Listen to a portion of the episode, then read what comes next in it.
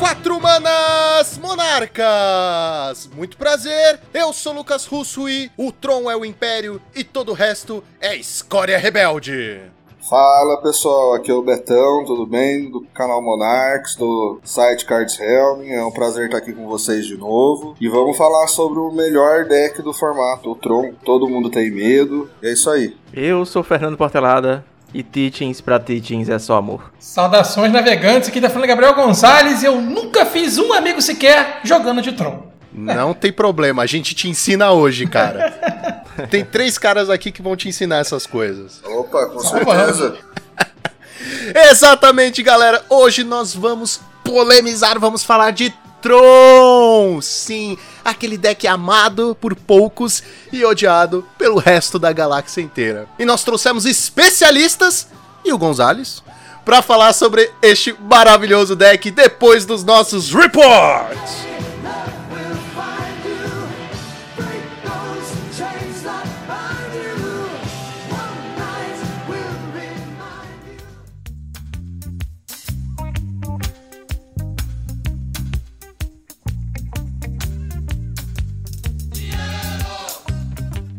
Esse episódio está sendo gravado em parceria com a Vipers Playmats, buscando o playmat de qualidade. Aqui na Vipers Playmats, além da qualidade, você encontra um preço justo.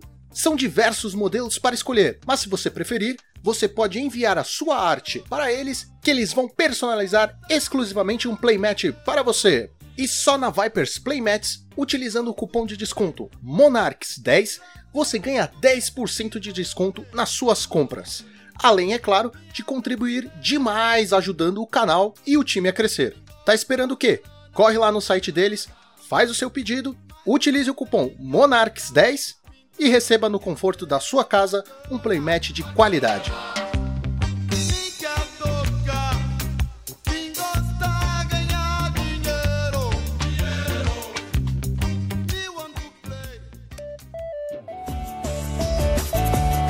Joaquim, o que tivemos no Challenger do sábado?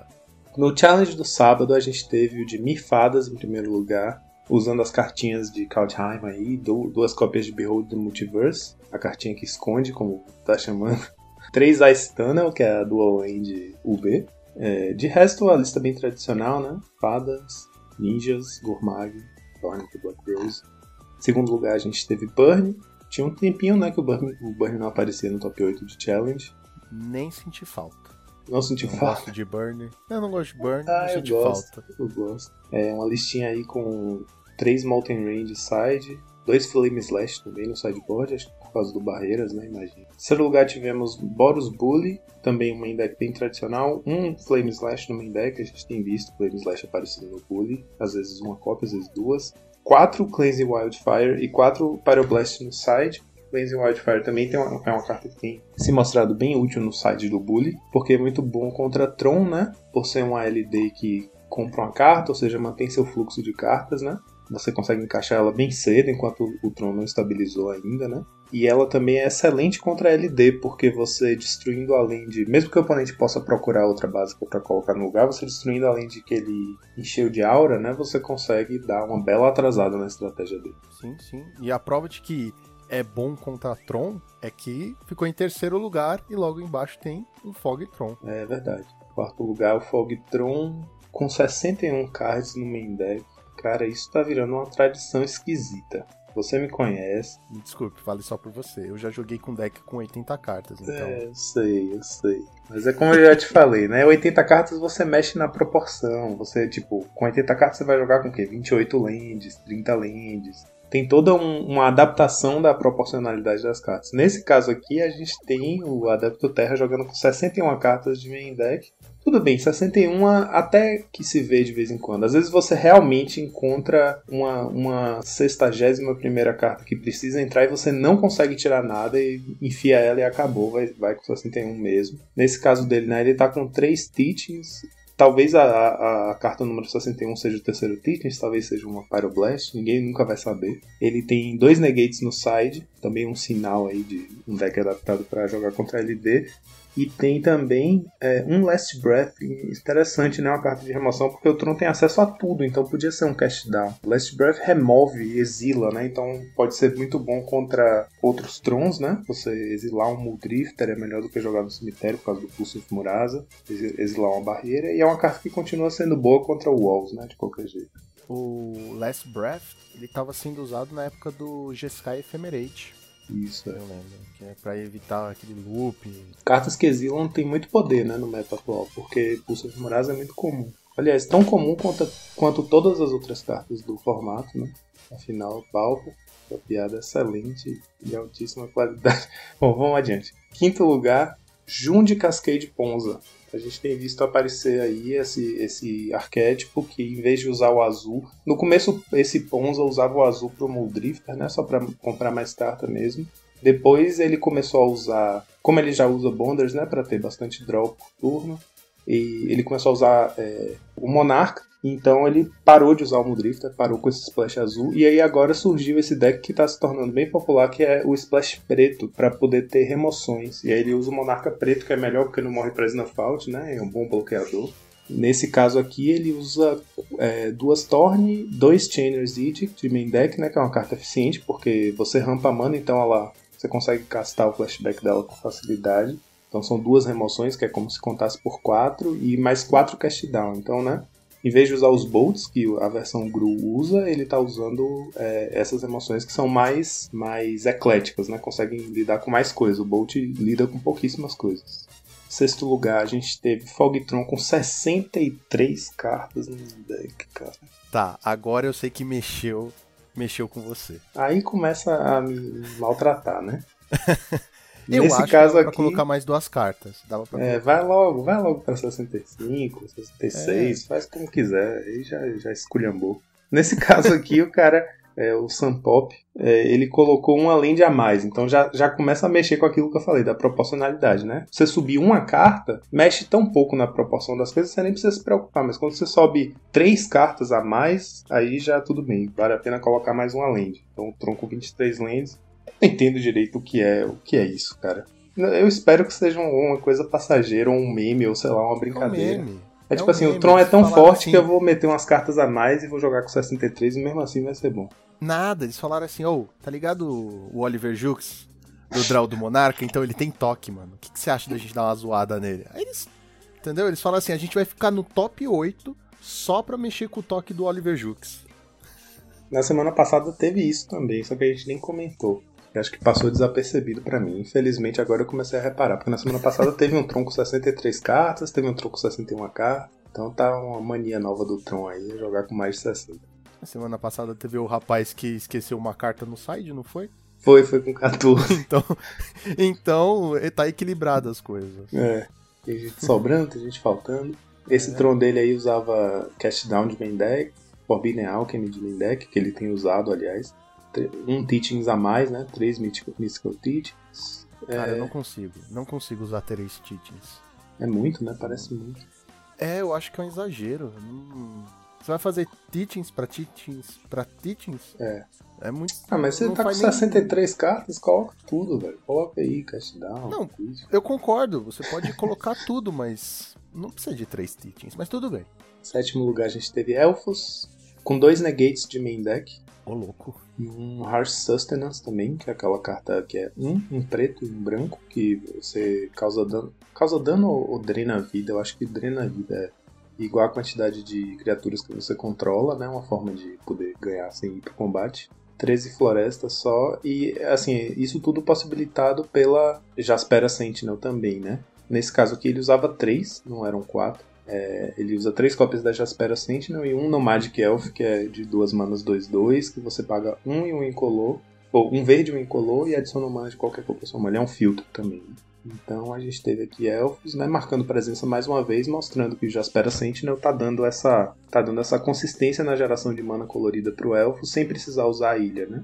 De novo, esse deck só usa floresta. Negate é interessante porque uma carta que se mostra bastante problemática para Elfos a partir do, do Game 2. É, muita gente que joga de Elfos tem falado isso, que o deck consegue ganhar com a consistência assustadora os Game 1 mas que, né, como o Cannonade é muito, muito forte contra o deck, porque diferente de Electricity, que já era uma carta forte, era uma carta fácil de jogar em volta, né? Você consegue manter seu Timberwatch na mesa e aí vai perder todos os 1/1, mas aí no turno seguinte você já tem um bicho 1/2 na mesa para começar a reconstruir seu board e é um bicho que pumpa os outros bichos e salva dos próximos board wipes, né? Só que o Cannonade mata ele também se ele tiver acabado de entrar, se ele tiver enjoado, né? Então, é, esse deck tinha até outra forma de, de proteger contra que é o Ivy Lane Denizen, que é 4 é, manas, 2, 3. Quando outra criatura verde entra em campo sob seu controle, você coloca um mais um, mais um, um marcador mais um, mais um na criatura alvo. Então, além dele próprio não morrer pra Cannonade, ele pumpa todo mundo que entra, né?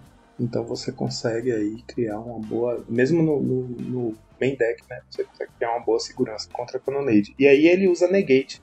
Um, uma carta que era muito comum ver elfos usando quando splashava o azul era Prohibit, né? Só que o Prohibit, notoriamente, não pega Cannonade a não ser que seja quicado. E é muito difícil pro elfos manter esse tanto de mana aberto, né? Quatro manas, assim. Normalmente o elfo se tapa todo no turno dele. É interessante ver o Negate, né? Negate tem se mostrado uma carta, aliás, bem forte nesse meta atual, porque pega as, as mágicas de LD, você consegue anular Bonders, né? Tem bastante mágica é, de não criatura bem importante atualmente no formato. A própria Cannonade, então Negate tem se mostrado uma carta forte o suficiente para estar tá jogando em main deck, não só side, né? Em oitavo lugar a gente teve a jogadora Dashik. Primeiro top 8 de challenge dela, ela fez com Elfos, uma lista bem parecida com a que o Bolovo e o Edel jogaram nos últimos dois fins de semana, que fizeram top 8 também, só que ela modificou um pouquinho. Ela tirou as matronas, que usava duas cópias, e colocou no lugar uma Fire Blast e mais uma cópia do Goblin Slider, né? Então ela tem no total sete vezes esse efeito do Goblinzinho que sacrifica um Goblin e dá mais um mais um pra criatura alvo até o fim do turno. Tem sete Goblins 1 barrão que fazem esse efeito. Né, de novo, é um deck bem linear, bem agressivo. É, 16 montanhas, 10 Burn Spells e 34 Goblin. E os top decks deste sábado foram: primeiro lugar, Fogtron, com 9 cópias, 18% do meta. Segundo lugar, Dimir Fadas, 5 cópias, 10% do meta. E terceiro lugar, Elfos e Stomp, com 4 cópias, 8% do meta. Muito bem, o que tivemos no Challenger do domingo? Ai, Lucão, no Challenge do domingo aconteceu o inevitável. Joaquim mordeu a língua. Joaquim mordeu a língua. Na semana passada eu tava aqui me queixando do, do, do, do Ponza, dizendo que é um deck que eu não, ninguém entende porque que tá todo mundo jogando tanto, fazendo tanto sucesso, porque o deck não faz resultado. Ah, tivemos um Ponza no primeiro lugar do Challenge do domingo. Sabe o que é isso, Joaquim? O quê? Isso é para você entender que as pessoas escutam esse podcast e te desafiam, cara. É, é isso mesmo. Entendeu? É isso você tem que ficar na boa, você não pode provocar. É. Você não pode colocar um efeitinho de grilo falando do, do Cascade Ponza, cara. É. Isso é feio, as pessoas quieto. ficam bravas. Eu devia ter ficado quieto. Mas é isso aí, né? Aconteceu e o que acontece é que quando um deck se é um deck que, no pouco que ele estava aparecendo, ele já estava conquistando corações, formato afora, agora que ele ganhou o Challenge, é, né, a expectativa é que as ligas fiquem infestadas de. É.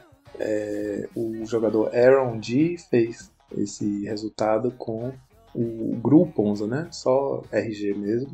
É, a lista dele é um pouquinho diferente da tradicional. Interessante, inclusive, é, ele não usa o, aquele Fearsome Path, que é o bichinho de 3 manas que busca um bicho de custo 6 ou mais, né? Era a forma que o deck tinha de, de dar uma certa consistência às draws dos bichões de Cascade, mas ele usa o lobinho novo, o Sarufus Packmate, que é excelente, aliás, tem aparecido bastante. É um lobo de 4 manas, 3-3 quando ele entra, você dá um draw, só isso já é uma criatura bem razoável, né? 4 manas, 3-3. Eu ainda não achei esse um lobo. Tô chateado, eu ainda não achei o lobo. Pois é, cara. Ele é bom pegar porque é o bicho que tá jogando bastante, né? Ele foi meio que o, o, o subvalorizado, como é que eu digo? Underrated, sabe? Tipo a carta underrated de Kaldheim, porque quase ninguém deu muita, muita fé nela, né? Ele tem Fortel por duas manas, então você consegue. Subestimado. Subestimado, isso. Foi, acho que foi o grande, o grande, a grande carta subestimada pro Pauper do Kaldheim foi ele, porque o bichinho tá jogando bastante, é bem bom. Eu acho que a mecânica de Fortel em si é muito forte no Pauper, né? E a gente subestimou um pouco ela. Embora não tenha lá muitas cartas com ela que justifiquem, né? Mas a mecânica é muito forte, então, então esse, tanto esse Lobinho quanto a Behold do Multiverse estão vendo bastante jogo. Então esse Lobinho entrou aí muito bem nesse deck, porque é ótimo cascatar nele, né? É um, uma boa jogada no início do jogo, enquanto você não tem ainda muitos recursos, você consegue fazer o Fortel dela quando você tem mana sobrando, para castar no próximo turno. Ele também usava duas cópias do Llanowar Visionary, que é 3 manas 2-2, quando entra dá um draw e vira para fazer uma mana verde, né? Ele ajuda a rampar e comprar carta ao mesmo tempo. Essa versão do deck não usava, só usava 4 LD, então ele nem é exatamente um um Gru LD, ele é mais um Gru Ramp, né? Ele não vai destruir, não vai se focar em destruir as lanes do oponente. Não é isso que ele faz. Ele, a carta, a única carta dele que faz isso são quatro cópias do Monvolier de Mouse, que custa 4 manas, destrói uma land e você busca uma floresta no seu, no seu deck e coloca em jogo. Então ele pode buscar a dual land que ele está usando, né? É, que é floresta e montanha. Então é um ramp, é um big mana, né? Ramp com bichos agressivos e com monarca mostrando aí que às vezes o, o, que faz esse deck ser forte não é o LD, né? O LD às vezes é a estratégia que você tem para desestabilizar os recursos do oponente enquanto você desenvolve os seus. Mas se você foca em desenvolver seus recursos, você vai ter um late game mais forte. É, no side ele também não usava mais, às vezes o deck não se foca tanto em LD no main, mas aí no side ele usa, nesse caso não. O que ele tem de interessante no side é que ele usa dois Blow Your House Down, que é três mana sorcery, é, até três criaturas alvos não podem bloquear esse turno turno e destrói qualquer uma delas, destrói todas elas que sejam é, barreiras, né? Uma carta bem contra barreiras. Pode até entrar contra outros decks, né? Só para evitar os blocos para agressivar, mas é uma carta boa contra barreira. Então, eu nem, na verdade, olhando para a lista, eu nem tô tão infeliz assim, porque essa lista não é uma lista focada em LD, mas é claro que não é isso que as pessoas vão reparar. Eles vão olhar e falar, eba, LD, aí vai jogar de LD. É, segundo lugar, a gente teve o Izzet Ferris, a versão com Frantic Inventory, bem padrão também, 16 criaturas, 4 Frantic, 8 Cantrips e remoções e counters, é, usando 3 cópias da Dual Land é, UR. Terceiro lugar, a gente teve Fogtron, o jogador Jake Helms, 60 cartas no deck, olha que beleza, que coisa linda, que obra de arte. Me desculpe, mas esse deck não vai muito longe no meta atual. Precisa ter 61, 63. Eu vou apostar no 66. Nossa, tá? cara, se aparecer um truco 66, eu. Ai, não sei o que eu faço. Por favor, por favor, quem joga Challenger, faça um Tron de 66 cartas só para poder aparecer aqui e o Joaquim ler. Se aparecer Tron de 66 cartas e, eu, e, a gente cobrir ele nessa parte de meta, eu canto uma música no podcast. Beleza, tá lançado o desafio. Se aparecer um deck Tron de 66 cartas, o Joaquim vai cantar uma música. Perfeito, maravilhoso. Isso é válido ad eterno, beleza, galera? Até aparecer um deck de 66 cartas. Não vai acontecer. Assim, não vai acontecer, mas a gente tem o Pons em primeiro lugar, então. É, é, né? Fica a dica. Eu aí. posso morder minha língua e cantar uma música. É, quarto lugar, a gente teve Dimir Delver, 3 Behold the Multiverse, 3 Ice Tunnel de main deck, versão grind do deck, com dois Torment do Black Rose, Chainer's Edict, bastante emoção. Essa Behold the Multiverse é uma carta que tem. É, você repara, né, que os UR Scred, UR Fairies ainda estão usando, em sua maioria, as versões mais dominantes do deck ainda estão usando é, o Frantic Inventory. Porque o que acontece é que a grande, o grande trunfo do Behold né, é você poder fazer o portel dela pagando duas manas para deixar ela suspensa lá para mais tarde. E os decks que usam Snuff Out conseguem fazer isso com muita mais facilidade porque você consegue se dar o luxo de se tapar cedo no jogo, né? Porque você tem uma remoção que é de graça. Às vezes a única coisa que você tem que se preocupar na board do oponente é algum bicho, então você consegue lá, gasta sua mana, suspende sua spell e, e faz seu snuff out de graça. Enquanto o R, sua remoção ainda custa alguma coisa, né? Então é mais difícil pro R achar o tempo, o momento para poder suspender, para poder fazer o Fortel, né? Da Behold do Multiverse. Então ela tem visto mais jogo nesses decks é, UB do que o R. Em quinto lugar, a gente teve o Beiço de Geia com o B Fadas, também usando o Behold do Multiverse, duas cópias. É, três Tunnel também, é, a Dual End, tá marcando presença cativa aí nesses decks. E um Alkiba de main deck. Normalmente a gente vê o Alkiba no side, às vezes ele aparece de main. No side dele ele usa um ornamento. Também uma coisa que está se tornando tradicional, né, dos UBs, é que como ele não lida bem com artefatos resolvidos, né, a forma que ele tem de não ficar muito para trás em decks focados em, em bonders é usar seu próprio bonders no side. Sexto lugar a gente teve outro Izzet Ferris, é, também não, aqui ó, esse Izzet Ferris usa Behold. Esse, essa, essa build um pouquinho mais agressiva, com 100 Algor of Bolas e com é, o Monarca Azul, um Moonblade Shinobi, dois Spire Golem e dois Behold Multiverse, sem o French King Sétimo lugar a gente teve Elfos. Foi, ficou em sétimo também no, no sábado, mas outro jogador. Mandrill Man. Esse cara é um, um, cara super jovem, ele tem 19 anos. Grinder de vários formatos. Acho que ele tem jogado bastante pauper ultimamente. Eu acompanho pelo Twitter os resultados dele. Fez aí sétimo lugar com Elfos. Também uma build parecida, né? Com, só com florestas e Jaspera Sentinel. Está se mostrando a versão mais consistente do deck, parece. No caso dele, ele joga sem counter spells de main, né? As únicas é, não criaturas que ele usa são 4 Distant Melody 4 Lich de Stampede. E é isso aí. Elfos com um side bem versátil também, com Pyroblast, Aeroblast e Viridian Longbow. É bastante forma de anular mágica que vai atacar as criaturas e também Wrapping Vigor para generar as criaturas. Em oitavo lugar, a gente teve mais um Izzet Fairies, ou seja, tivemos três Izzet Fairies nesse top 8. O deck mais predominante aí é a versão do Ticho Dire, que é do, do Golden Pigs italiano, ele também com 4 Frantic Inventory de main deck. A diferença dele é que ele usa 4 Brainstorm, então ele usa mais Fatlands, usa 6 Fatlands e só uma cópia do, da Dual Wing. De resto é um build bem tradicional também. Com dois Negates no site, também é importante dizer. Negate é uma carta bem tem aparecido bastante. E um Bonders também no site. E os top decks foram, em primeiro lugar, Gru, Cascade Ponza, em homenagem ao nosso Oliver Jux, Fogtron, de Mirfadas com 7 cópias cada, 10% do meta. Segundo lugar, Izet Fadas, de Mirdelver e Burn, com 6 cópias cada, sendo 8,7% do meta. E em terceiro lugar, Cascade Walls, 5 cópias, 7,2% do meta. E agora vamos para a nossa lista da semana! E o que você nos traz nesta semana maravilhosa, meu querido Oliver Jux? Eu trouxe mais um deck do nosso querido integrante internacional, o Davi Garcia, Saitama.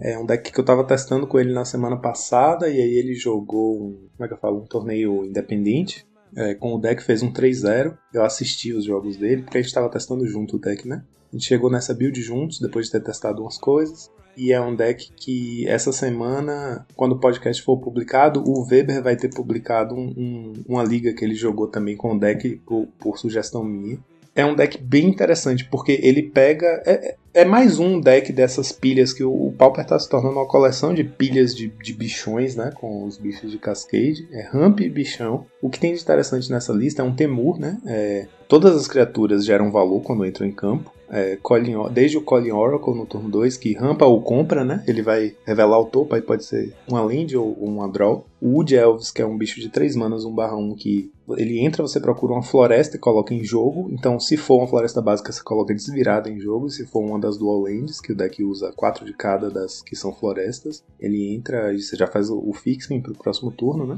Aí tem o Llanowar Visionary que, entra, que compra e rampa tem o, Lobinho que a gente estava falando, o Sarufs, que é muito bom, que é 3-3 e compra. Muldrifter, que compra e voa. E compra também, compra duas vezes. E tem, no topo da curva tem os casqueiros, né? o dinossauro e o pirata. Gera um valor absurdo, ele sobrecarrega a board com bichos grandes, é muito difícil para o oponente lidar, porque os, os board wipes não, não são tão eficientes, né? Você tem bichos de resistência 1, 2, 3 e 5, né? Então o Cannonade em si não vai fazer um estrago tão grande. É, o Sandstorm não vai fazer um estrago tão grande porque você tem Muldrifter que voa. É, e como todas as lands do deck são é, Snow, ele usa Scred como uma remoção bem eficiente, porque você rampa rápido, você fica cheio de land, né? O Scred dá um dano bem grande desde cedo no jogo. E é um deck bem interessante, porque é um deck desses de ramp, de big mana, e que não usa bonders, porque o deck sinceramente não tem tempo para ficar comprando com bonders, porque você se tapa todo para fazer suas criaturas, e é bem pancada. Um deck divertido de jogar, olhando agora, né, a gente estava analisando o deck que ganhou o challenge de domingo, é bem parecida a estratégia, porque você só faz rampar, você nem tem, nesse caso aqui, você nem tem LD nenhum, né? O, o outro ainda tinha. É, é, a novidade do momento em termos de, de decks assim, Big Mana Ramp. Se eu falar que eu quero montar, você acredita? Acredito. Mas é que eu já montei o Jundão. É, então, você já tem boa parte das cartas importantes aí. Mas mas você não tá entendendo, eu não quero desmontar o Jundão da ah, massa, cara. Entendeu? E aí o problema é, eu vou ter que caçar Scred, cara. Que eu não ah, tenho. Scred é dureza. Eu tenho zero cópias e. Eu vou ser bem sincero, eu não tô afim de comprar Scred então super com, faturado. Fica com seu Jundão. É, eu vou ficar com o Jundão. Eu vou até sair daqui, peraí, deixa eu sair dessa página que eu não quero ficar olhando pra esse aqui. Ah, depois eu vou ficar com vontade de montar. É, não vai dar muito certo, não. Vamos pros reports. Vamos pro reports. O que tivemos nessa semana no time? Ó, te- tivemos esse resultado que eu acabei de falar, né? A gente meio que criando junto um deck. O Saitama é bem dessa mentalidade de criar e ficar inventando decks novos e loucuras assim. A gente meio que tunou junto esse, esse Temur aí. Eu acho que nessa loucura dele e sua de montar decks, vocês podiam aprimorar o Ninjinity. Pô, cara, verdade. Eu vou levar essa Apresenta ideia pra pra, ele, ele. ele vai gostar. Ele vai com certeza. Apresenta pra ele na boa, próxima vez. boa. Espero semana que vem tá trazendo um Ninjinji aqui pra gente. Então teve ele fazendo esse 3-0 nesse torneio, né? Eu fiz um 5-0 essa semana na liga jogando de, Não, de Jeskai. não. O que foi? Você vai falar assim? O quê? Eu fiz um 5-0. Eu fiz um 5-0 essa semana! Mas animado, É, cara. cara. Pois é, de um tempão. Vamos tentar de novo, peraí. Tá peraí, bom, tá deixa eu voltar aqui a fita. Eu fiz um 5-0. Cadê? Eu não sei ser alegre. Eu fiz um 5-0, Lucão. Essa semana eu fiz um 5-0. Depois de muito tempo sem marcar um 5-0, desde o ano passado eu não fazia. Deu bom aí, foi um, um Ephemerate com as duas, é, as dual nevadas, né? É, a UR e a UW. Voltei para um, o deck que foi muito bom para mim na temporada passada. Isso tudo começou por conta do Snapbolt Games, que é um canal do YouTube, inclusive muito bom, que tem um jogador que chama Max. Ele tem jogado bastante liga e challenge de Pauper. É um conteúdo muito legal, assim, de gameplay, né? Ele só faz gameplay praticamente, mas ele cobre bastante decks diferentes, ele inventa uns decks, é bem bacana. E aí ele resolveu tentar um, um Jeskai Ephemerate com as Dual Lands nevadas e eu gostei, assim, do resultado das Dual Lands, achei interessante. Me lembrei que o deck era um deck bem potente, que eu não tinha testado ele ainda essa temporada e resolvi é, construir o deck, só que diferente do deck do Max, do Snapbolt, eu fiz ele sem Augur of Bolas, porque eu considero o Augur of Bolas nesse deck, ele pode ser muito bom, né? Você comprar um spell, é um deck cheio de spells, mas ao mesmo tempo ele é um péssimo, um péssimo drop 2 para esse deck, porque você normalmente nos primeiros turnos está procurando sua próxima land drop, né? É um deck de controle, então você quer baixar suas lands no começo do jogo, e o, o Augur meio que garante que você não vai achar uma land, né? Você com certeza vai achar um spell. Então o Augur fica precisando que você use suas cantrips para garantir que ele vai achar alguma coisa. Então você, você acaba, ele acaba custando 3 em vez de custar 2, né? Você casta a cantrip antes de castar ele. Então eu falei, vou usar Seagate Oracle no lugar, porque é melhor, ele custa 3 e pronto, e você vai sempre achar alguma coisa, pode achar land inclusive, e vou usar o Traben Inspector, que é um drop 1 excelente pro deck, né? Que te dá uma draw depois, é um champ blocker ótimo e que é um bom alvo para Ephemerate. Todas as criaturas do deck são bons alvos para Ephemerate e o deck acaba tendo o jogo contra tudo. E as dual lands nevadas acabam garantindo que todas as suas land drops vão contar para o Scred, né? Então o Scred acaba ficando bem potencializado nesse deck. É, tem match, tem é um deck que tem um jogo muito bom contra o X. Basicamente detona qualquer deck azul, né? Porque ele tem muita recursividade e tem um bom jogo também contra agros. Tipo, eu joguei contra um Cascade com esse deck e você dá risada, porque o oponente vai encher a borda dele de coisa, você não precisa ligar, porque você vai fazer o loop com o Rinoceronte, o oponente não vai poder atacar com os bichões dele, e aí você só tira os que tiverem reach, bate com o Drifter e. Então teve esse resultado com esse deck e foi uma, uma semana muito intensiva. Ah, a gente também teve o Birth of Paradise, que fez um 5-2 no, no Pauper Warriors, que é aquele é, torneio, é, um- uma produção conjunta do Guma com o Weber e o, e o Ramuda. Foi no sábado. Enfim, o Burt fez um 5-2, foram 7 rounds, foi um torneio bem longo, teve bastante gente, acho que foram 150 inscritos. Então, 5-2, infelizmente ele ficou por pouco por fora do top 8, foi tiebreakers mesmo, teve um 5-2 que entrou no top 8, ele ficou em 12 mas foi muito bem com o Project X. Ele foi com a lista que ele está inscrito no, na Super Cup, né, para treinar, e foi bem bacana porque meio que confirmou as good matches e bad matches que a gente achava. Foi bem bom o resultado dele. E foi uma, uma semana bem intensiva também para o time, né? A gente está treinando. O Super Cup começa. Começou ontem, né? Quando as pessoas estiverem ouvindo, a gente já vai ter passado pela Super Cup. E é o primeiro, nossa primeira fase, grupo A, quem vai jogar sou eu. Então a gente teve uma semana que eu estava treinando bastante as bad matches. Eu fiquei num grupo delicado, entrei para tancar os Trons, né? Nosso time tinha essa fraqueza contra Tron, a gente não esperava muito Tron, de fato não teve muito, foram três. Olha, mas num, num campeonato como esse, onde as pessoas foram selecionadas, é bastante. Você acha bastante? É porque acho que a gente tava achando que não ia ter nenhum, talvez. Nossa antecipação era que não fosse. ter. Então, então é bastante. É, é bastante. Mas aí caíram todos no meu grupo. É, eu vou tancar os Trons e é bom porque a gente meio que tinha essa leitura que todo o resto do time teria essa fragilidade contra Tron. Já é uma bad match que a gente tá garantindo que ninguém vai pegar porque todos os Trons ficaram na minha, no, no meu grupo, né? A gente tá aqui falando, os ouvintes vão ter o benefício da, da experiência do tempo, porque eles, eles já vão ter visto o que aconteceu. Eu espero que tenha dado bom. É, a gente tem aí 10 jogadores né, na, minha, na minha chave.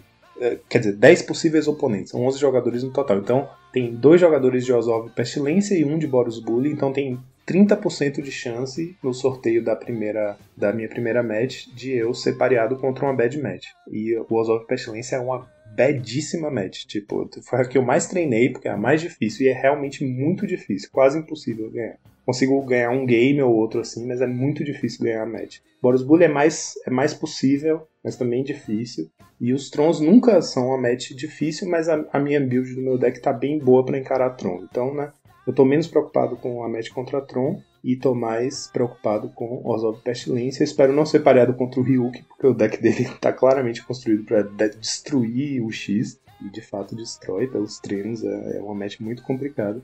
Espero que dê bom, mas é isso. Tô bem treinado, tô me sentindo tranquilo, assim, sabe? Tipo, tô preparado, né? Vamos ver, tomara que dê bom, tomara que eu consiga jogar concentrado, me dedicar ao máximo e, e vamos lá, vai começar. Tô empolgado. Exatamente, galera. Vai começar o combate tão esperado do Royale Super Cup. Então não se esqueçam de acompanhar de perto, porque a Cards Helm vai streamar lá no canal deles na Twitch. Certo? Depois desses belos reports, vamos para aquele papo que ih, vai dar dor de cabeça hoje. Então, já sabe, né? Solta a vinheta.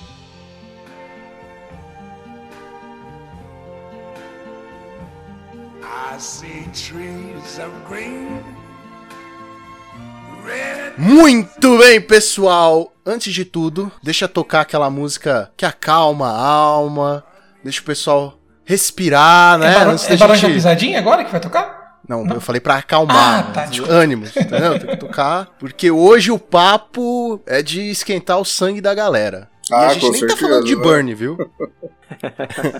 eu acho que é legal a gente começar falando é, do nosso primeiro contato com o Tron, antes de qualquer coisa. É sempre interessante, porque tem muita gente que entra em contato com o deck quando joga contra, já pega ranço e tipo, ah, não quero. Com vocês. Foi assim? Porque quando eu joguei contra o Tron pela primeira vez, eu falei assim, eu quero esse deck. Eu acho que é, são os dois comportamentos. Ou você olha pro Tron e fala assim, tem que banir, acabar o Tron. Ou você olha e, fa- e fa- e fala assim, cara, eu preciso jogar com esse deck, esse deck é muito forte. E assim foi comigo, foi com você também. Exatamente. Nossa, eu lembro. Eu lembro até hoje. Eu nunca tinha jogado de Tron, eu era virgem de Tron. Que é vídeo de Tron. Cara, já fazia um ano que eu tava jogando. fazia um ano que eu tava jogando Pauper e nunca, nunca eu tinha caído contra um Tron. Um ano. Nossa, Caralho. caramba. É, é. Deu sortudo. sorte, eu acho. Não, sorte mais ou menos. Aí, no dia que eu sentei pra jogar contra o cara, o cara me trucidou, passou o carro de Tron e eu olhei assim e falei: então isso que é jogar de Tron? Era uma mistura de sentimentos, eu tava com ódio, mas ao mesmo tempo era amor. Eu falei: meu Deus, isso que é o deck control que eu quero. Porque pra mim tinha uma escada, sabe? Era tipo: ah, se eu jogo de azul, primeiro degrau do control. Se eu jogo de azul e preto, é a segunda escada. Mas o Tron. Cara, era lá em cima no control, tá ligado? Aí eu falei, eu quero isso pra minha vida. Mas nessa época você tava jogando de quê, Lucas? Contra o Tron, assim? Você tava, Cara, Você costumava jogar de quê pra ter tido essa, essa sensação, assim? Porque, na verdade, só pra complementar a minha pergunta, né? O meu primeiro contato com o Tron é, foi eu montando o deck Tron. É isso aí, gente. Eu joguei Tron IRL, tá? Então, por favor, me julguem. Eu, sou, eu, sou, tô recuperado agora, mas eu já joguei de Tron. E assim, foi por acaso, porque eu achava bonito as, as lands de Urza, né? Uhum. E foi por assim, né? Eu falei, qual deck que dá pra jogar com isso? Aí o lojista na época falou, cara, tem um deck maneiro que é o deck Tron Pauper. E aí ele me ajudou a montar e foi assim o contato, cara. Mas qual deck que você tava usando na época que você sentiu essa diferença tão grande? Cara, eu não lembro do que eu tava. Eu acho que eu tava de UB. Eu, eu- é, eu tava Não, de UB. você ter ser na atrocidado não foi agro, não? Stomp, alguma coisa? Não, não, não, não, não. É que, Betão, é que você não tem noção do quão ruim eu sou. Mas. Ah, louco, Mas era tipo o Bealchemy? Não, cara, era. Era o Betritão, sei lá. Não, não, não. Eu acho que eu, eu não lembro se. Ah, não, era Two Drops. Era o B Two Drops. Ah, Então já era um deck forte já. É, mas é que eu tinha acabado de pegar pra, pra jogar. Era Ah, as tá. primeiras vezes que eu tava. Eu tinha saído do Monoblue, fui pro UB, entendeu? E aí, tipo, tô jogando um pouco. Aí eu caí contra esse cara e, mano, foi. Foi amor. Eu falei assim, meu Deus, olha quantas jogadas esse cara fez num turno só. Eu quero isso. É isso que eu quero, sabe? É ali que você descobriu a Matrix, né? Nossa, foi. Foi amor, velho. Foi amor à primeira vista. E depois disso foi tipo, ah, não, agora eu quero o Tron Foil. É o próximo meus, ami- meus amigos aqui na mesa, eu queria, eu queria abrir uma pergunta que não está nem na pauta, meu amigo Lucas, não me, não me julgue por isso também, mas por que, que o Tron é tão falado? Né? Por que, que o Tron ele é um deck que tá nessa situação e merece um programa só para ele? Eu, eu queria fazer essa pergunta porque, assim, ele é um deck forte, a gente sabe que é um deck forte, mas existem outros decks fortes no meta do, do Pauper. Mas assim, por que, que vocês acham que o Tron ganhou tanta evidência assim e passou a ser o Darth Vader do Pauper, assim? se é- Eu não sei se a comparação foi boa, mas enfim. Eu queria só pontuar este momento em que o Gonzalez não deixou nem os nossos convidados contarem como eles começaram com o Tron. né? De tanto ódio que o cara guarda dentro dele, ele falou assim: não, já vamos falar do ódio. Não, não é por raiva, isso, na não. raiva. Não, não. Eu, eu, Gonzalez, desculpa, você é o cara mal hoje, já era. Deixa o Portelada falar. Eu estou no canto, eu tô no canto da mesa, assim, tipo, isolado, tá ligado? Todo mundo compartilhando aquela cebolinha no Outback e eu isolado, comendo salada, né? Sai Mas, daqui, você não vira torre pra três. É. cara, eu só queria entender, assim, né? Porque é curioso, mas tudo bem. Não, vamos no ódio, vamos no ódio, que ódio dá, dá view. Cara, agora que eu vi que tem uma pergunta dessa na pauta, desculpa. Ah, acho que é mais ódio, né? Que o pessoal não gosta, né? Não gosta do deck porque faz muita coisa, né? O pessoal que joga contra os decks pensa, ah, é, eu vou fazer uma coisa, aí o outro faz quatro, cinco, seis vezes mais, aí acho que o pessoal ficou no horror, né? Acho que é meio isso também. Brasileiro gosta de, de odiar alguma coisa, né? Eu acho que tem, tem uma parada no Tron que é inegável que tem um certo, uma certa estratégia de antijogo, né? Principalmente nas versões atuais de Fog Tron e tudo mais. Pra mim, que joguei lá da- das antigas, com deck de destruição de terreno e arame emaranhado, joguei Squirrel Position no T2, e eu cresci com esses decks de antijogo, né? Mas a geração atual, que jogou muito Arena, que não, não pegou esses decks mais antijogo total mesmo, saca? Eles tão, não estão acostumados com isso. E eu acho que gera esse, esse hate, porque é um deck, além de forte, trava certos pontos. É, a gente talvez fale um pouco mais na frente, mas você tem como sair do- dos locks, né? Dependendo do deck. Mas eu acho que gera essa frustração, porque, tipo, o cara chega com Stomp ou Mono White, né, um agro muito linear, e fala assim: eu vou te matar de quarto turno e meu plano A, B e C é esse. E aí tem um deck que não te deixa fazer teu plano. E tu não tem outro plano. É certíssimo, é o deck antijogo total. O cara de agro não vai bater, o cara de control vai ser controlado, tá ligado? Talvez o cara de combo tenha uma chance, mas é 100% você assistiu o que o Tron tá fazendo. E muita coisa que o Tron faz, faz no passe, né? Então, Só que não é, não é nada tão absurdo assim também. O cara não fala, vai, o Tron vai chegar já vai locar no turno 2, né? Então, tem oportunidade se o cara souber jogar, jogar mais rápido, dele não perder, dele não cair no lock. Não é tanto assim pra choro, né? De pra falar, nossa, que absurdo, turno 2 o cara já não faço mais nada. Não, não é isso que acontece. Cara, é, eu, como eu tava falando antes, eu joguei Extended T4 com deck de destruição de terreno, com Braids, era meio emaranhado, joguei Squirrel Position. E todos esses são decks que são antijogo total, cara. O Monoblue que tinha na época, com todas as contespells do mundo, força de vontade, com suborno, saca? Tu levava a tua criatura pro, pra te bater. Eu já passei muito a minha infância, assim, adolescência, é, aprendendo que, cara, tem um deck do, do oponente que tu vai ficar com raiva. Sofrendo bullying. Sofrendo bullying, exatamente. E hoje o Tron, o Pauper, eu acho que é o único deck que causa isso, assim, ele e o Turbo Fog, saca? Mas o Turbo Fog menos. Que nem o Betão falou, ele não vai te locar turno 2, saca? E mesmo quando ele começa o Stonehorn, começa o efeito de Fog, tem vários decks que tem como passar por cima, né? Então, é uma questão de menos hate, mais plano de jogo. É, eu acho que eu acho que a questão toda é assim, a gente tentar entender, né, por que, que o que, que faz o Tron ser tão destacado dos demais decks, assim. Eu, eu, primeiro que eu acho que esse nome, esse nome é um barato, né? A gente nem chegou a comentar isso, né? Mas Tron Você não deixou? É, Você não eu- deixou? Eu, acabei interrompendo. Você pulou a, a primeira pergunta. Você já chegou pulando a primeira pergunta, cara. É, Eu tô com a pauta aberta aqui, mas eu acho que eu tô com a pauta aberta da semana passada. No- sacanagem, olha só. Mas, é, assim, essa questão do, do Tron, né? Do, do nome do filme, né? Da, acho que a referência máxima do, do deck. Mas, assim, ele, é, a- o que faz o Tron ser o Tron é justamente o esquema de land de Urza, né? Assim, basicamente é isso. Acho que todo mundo conhece essa história, né? De que é Tron por causa do. Como se chamava? Voltron. Voltron. É, Voltron. Isso, Voltron, que é, me- é meio que um Power Ranger japonês, ou, ou é um, Japon, um Power Ranger japonês. Eu não tenho muita certeza que eu não, não é da minha época, eu não sou tão velho assim quanto, quanto eu digo ser. Mas que você juntava várias peças pra ter o seu Megazord, né? E é a mesma ideia, você começa lá com uma land de cada só separada, é fraca, mas juntou as três, elas são poderosíssimas. Talvez É não poderosíssimas, mas. É, é aquele negócio: quanto mais mana, mais mágicas você faz, né? Aí, olha só, olha só a mágica do, do, do cara que faz podcast. E aí, isso remete um pouquinho à nossa primeira pergunta, né? Que o Gonzalez pulou. Eu já ficar fazendo bullying com ele. Counterei, eu counterei. Não, é, não, Eu agora é bullying gente. contra o, o garoto que não joga de tronco. Vocês tomaram, vocês tomaram, vocês tomaram um Force Spike aí. É, eu vou dar um pulso Muraz nessa pergunta, então. E. Toma. Aquela piada de tronzeira. Só essa mesa vai rir dessa porra. Aí, isso remete à nossa primeira pergunta, né? Sobre as histórias que a gente começou com o Tron. Você tá falando de jogar várias mágicas. Dentro do meu pod, assim, meu círculo social próximo, tem um jogador de Tron, né? Que é o, o Leandro, e inclusive tá no, no nosso time de Magic hoje. E ele sempre jogou de Tron, assim, e eu, tipo, não conseguia ganhar dele de jeito nenhum. E era sempre ah, ah, jogando muita mágica em cima de mim. Aí, meu turno eu fazia um rato, ele fazia um bicho gigante. Eu jogando de MBC na época. Eu tentei jogar de Lane Destruction, não consegui, aí foi que eu falei, cara, esse deck gera muito valor, é isso que é ser tipo o mago poderoso, paralelo com Lord Magic, né, que você é o mago, tem seu Grimório e tal. Cara, é isso, eu sou um, um mago das trevas fazendo um rato, olha meu rato. E o cara faz sete mágicas.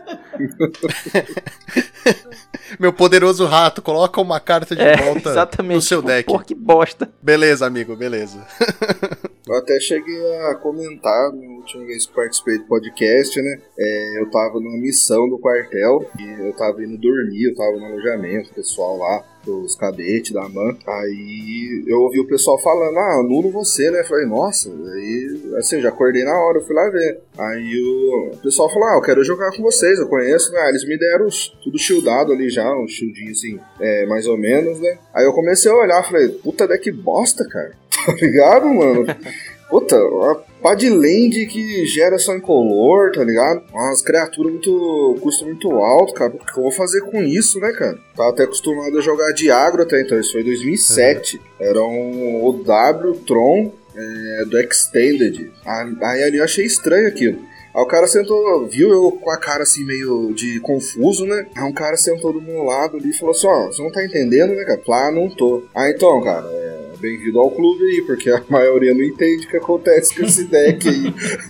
Principalmente quem joga contra, né? Aí ele me explicou ali rapidinho o que, que as lentes faziam e tal. E ali eu falei, ah não, da hora. Aí quando eu comecei a jogar Pauper, eu tava jogando um classificatório pro CLM 11, né? Aí eu tomei um cambal. Cambal mesmo. E foi ainda aquele é, trombichão, sabe? O Temur. Aí ali eu falei, ah, não, tem que montar esse deck.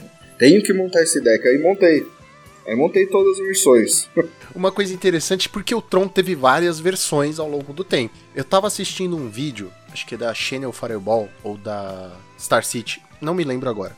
Mas se você digitar lá, você, vai acabar achando. Que eram dois caras jogando de Tron contra Tron. E, me, me desculpa, gente, se vocês acharem o vídeo e souberem quem é e são pessoas relevantes, me desculpa, é que eu realmente não sabia. Mas eles estavam de Tron contra Tron. E, cara, o, não usava Jinrova, tá ligado? Eu fiquei, caraca, não tem Jinrova, não tem. É claro, o ornamento saiu agora, mas. Não tem ornamento, não tem o rinoceronte, tá ligado? Não tem, não tem nada do deck de hoje, é um deck muito diferente. Tinha Bolt no deck, tá ligado? Bolt, velho, tipo. Cara, o quê? pior é que eu cheguei a jogar com esse Tron. Quando eu comecei a montar o Tron em 2018, tinha a versão que o pessoal chamava de Murasa Tron, que era o Tron com. Foi o IRL que eu tive, foi exatamente esse. Foi, exatamente. É. Comecei a jogar no IRL e fui jogar mal agora. Tinha pandemia. Flame Slash também, não tinha? Exatamente, Sim, Flame é. Slash, Bolt. Tinha Flame eu usava Slash. de main deck, é, é Metacall meu, mas eu usava o, o Grifino Miserável, né, o Wretched Griff. Então é um deck que ele não segurava tanto em fog, tinha fog, mas o plano dele era remoção 1 para 1, depois ficar fazendo recorrência com barreira, gerar valor, não tinha Ephemerate na época, né? Várias vezes finalizei jogo de flick em duas barreiras, Bolt, final do turno, flick em duas barreiras, Bolt. É, é, era mais ou menos isso que os caras estavam jogando. Mano, eles estavam usando aquela Nossa. lente prismática. É, é, a, ve- é a versão clássica. É essa a reação que eu tive.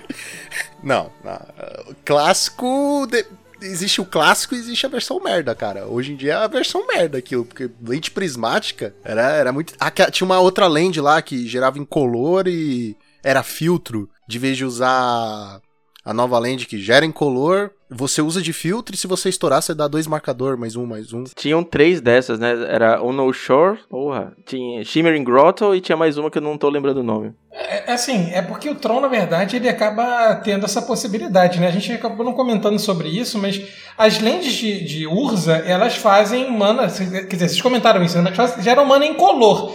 O que acho que que faz o Tron ter essa possibilidade de abarcar tantas cores e tantas coisas é justamente as, as cartas que geram manas coloridas, né? E o que, que vocês assim poderiam falar como jogadores mais experientes assim da, da importância da sinergia dessas é, dessas cartas com o próprio Tron? Assim, seria é, é a alma do Tron essas cartas? Ah, mano, eu diria que, que sim. Eu vou contar uma história bem, bem curta aqui. Teve um cara que eu conheci que ele montou um Tron incolor. A única carta que fazia cor era Prisma, mas ele só usava pra dar draw. O resto era tudo incolor. E era uma tristeza, que os bichos era tudo ruim. O Tron, ele precisa... o Tron, ele precisa de- da cor. É porque tem essa não versão do Tron nada. no Modern, né, Lucas? Que é o que é o Drazi, né? Mas acho que até o Drazi É, usa usa cor, né? carne, usa.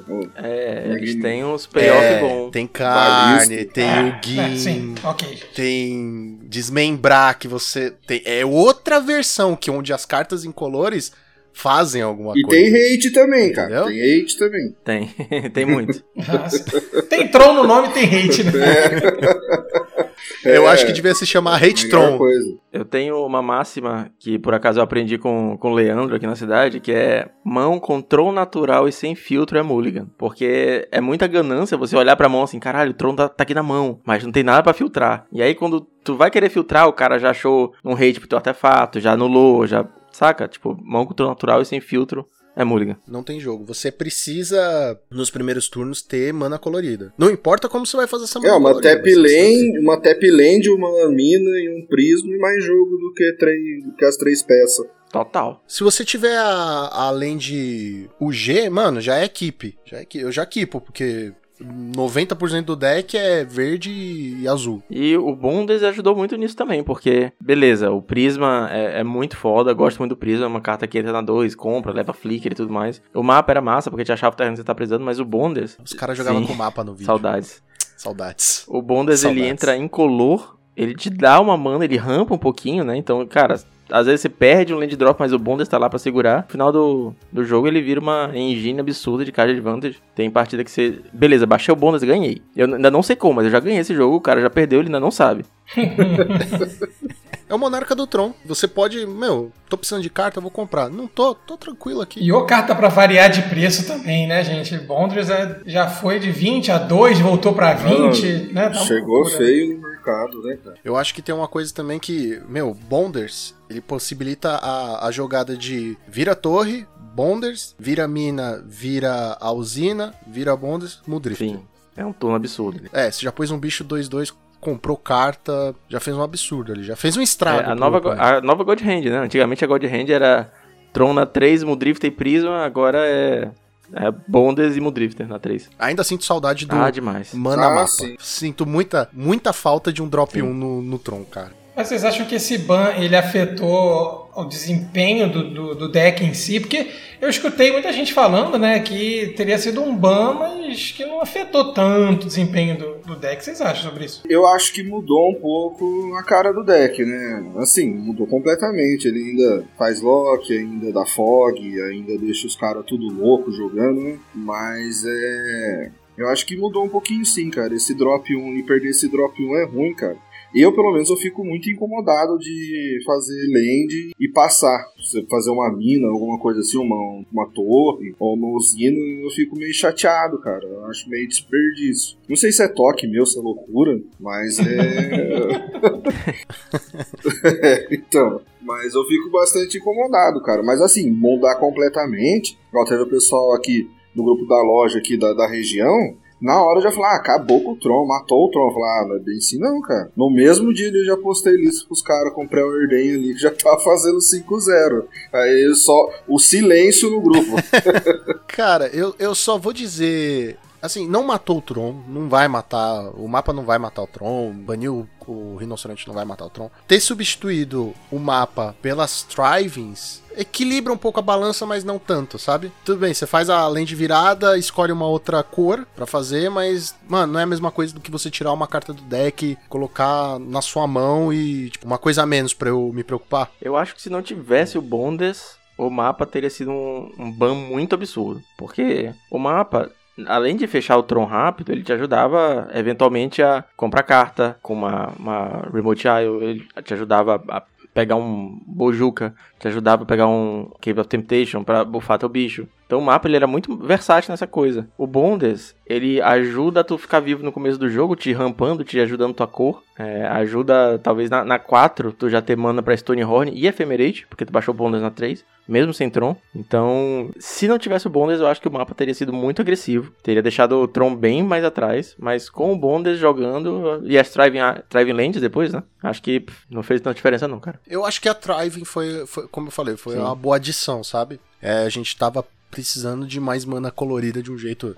De fazer mais mana colorida no Tron, sem ser artefato, porque hate de artefato tá aí pra isso, né? A Braid, um beijo, todo deck usa, mas acho que foi uma boa adição sim, cara. Não acho que sofreria tanto se não tivesse, mas foi uma boa adição.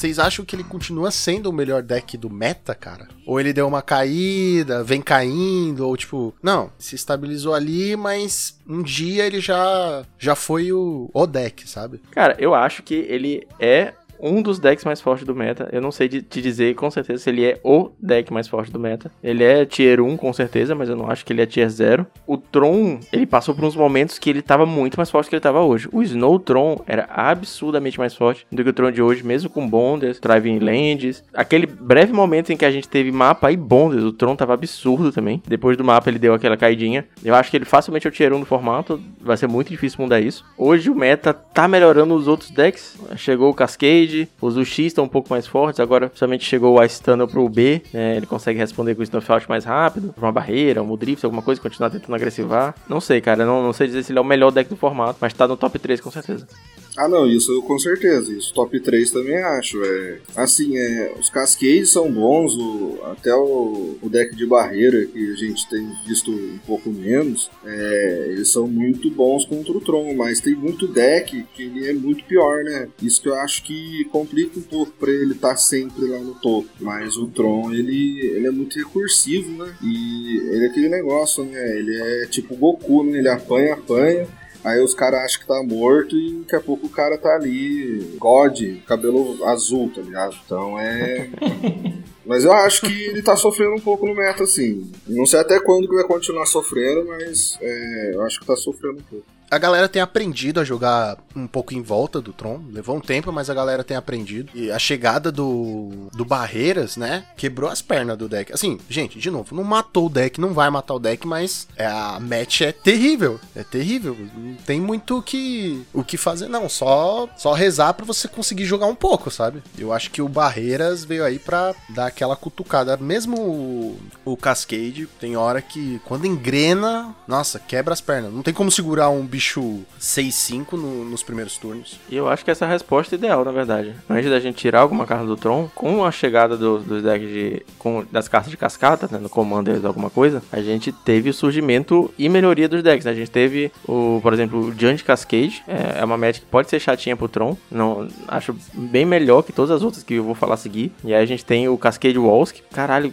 Que absurdo da porra. Pode censurar todos os palavrões. Não sei o quão family friendly é esse podcast. Meu amigo, meu querido padrinho, negócio de Family Friend já foi pro caralho há muito tempo. Desde Aí o começo do ano, já era. A gente tentou, mas não, não conseguimos, não conseguimos. E, e tem o Grueling Destruction, né? Que é um deck que existia, mas ele existia naquele de- jeito meio fringe, né? Tipo, porra, o deck tá aqui, mas ele não faz nada. Ele destrói três terrenos e acabou. Agora ele destrói três Ah. terrenos, mete o dinossauro, mete o pirata e te arrebenta. Que desgraça. Maldito deck, cara. E, e você, Gonzales? Quer opinar? Você como um ex-tronzeiro, traidor da causa? Assim, eu gostaria de, primeiramente, de dizer que é, eu sou muito contraban de cartas e de decks e etc. Acho que é, sempre quando eu tenho oportunidade de falar isso, eu falo, né? Que acho que todo ban é sempre prejudicial, porque eu penso muito no jogador que juntou suas moedinhas e comprou o deck. Né, e etc. Então, dito dessa premissa, né, eu acho que todo deck é válido porque torna o formato mais amplo. Entretanto, né, é, eu tenho algumas observações a fazer sobre o Tron em si, né, porque dizer, eu já joguei de Tron, né, eu não tenho nem pinimba, mas assim, é, é um deck né, que é- eu reparava muito isso na época que eu estava fazendo as narrações. Ele é um deck muito lento de se jogar. Né? Ele é um deck que tem uma pegada mais lenta de desenvolvimento. É uma coisa que eu sempre falava nas transmissões, né? Quando a gente falava sobre o Tron em si, né? Que até durante os eventos a galera ficava no chat reclamando do Tron. Que se o Tron fosse jogado no Standard, por exemplo, na Arena, provavelmente algumas peças do Tron já teriam sido banidas justamente por conta dessa visibilidade do deck ser um deck de pouca interação coletiva, vamos dizer assim, e um deck lento. Eu não sei se vocês concordam comigo. É, isso é um ponto, né? Se o Tron é, seria banido se fosse jogado em outros formatos. E se aquele eu vi de vocês mesmo, né? Que já tem mais experiência, né? Como eu falei pra vocês, joguei o Tron em RL, e lo- logicamente eu, é, rapidamente eu vendi o Tron e é, comprei um Fusca 76 na época, né? Aquela coisa toda.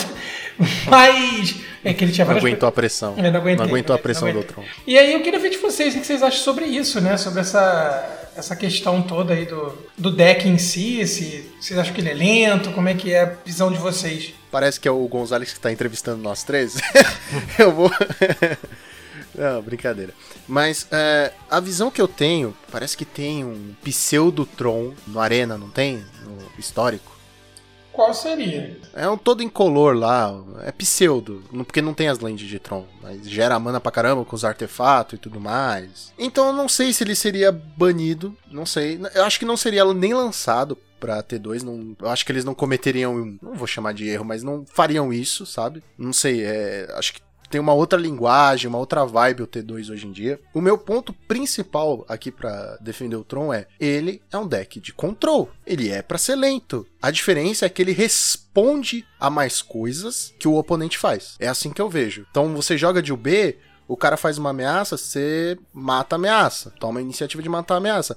O Tron não, o cara faz dois, três bichos. Não, beleza. Se ele atacar, eu vou responder, fazer, não sei o quê.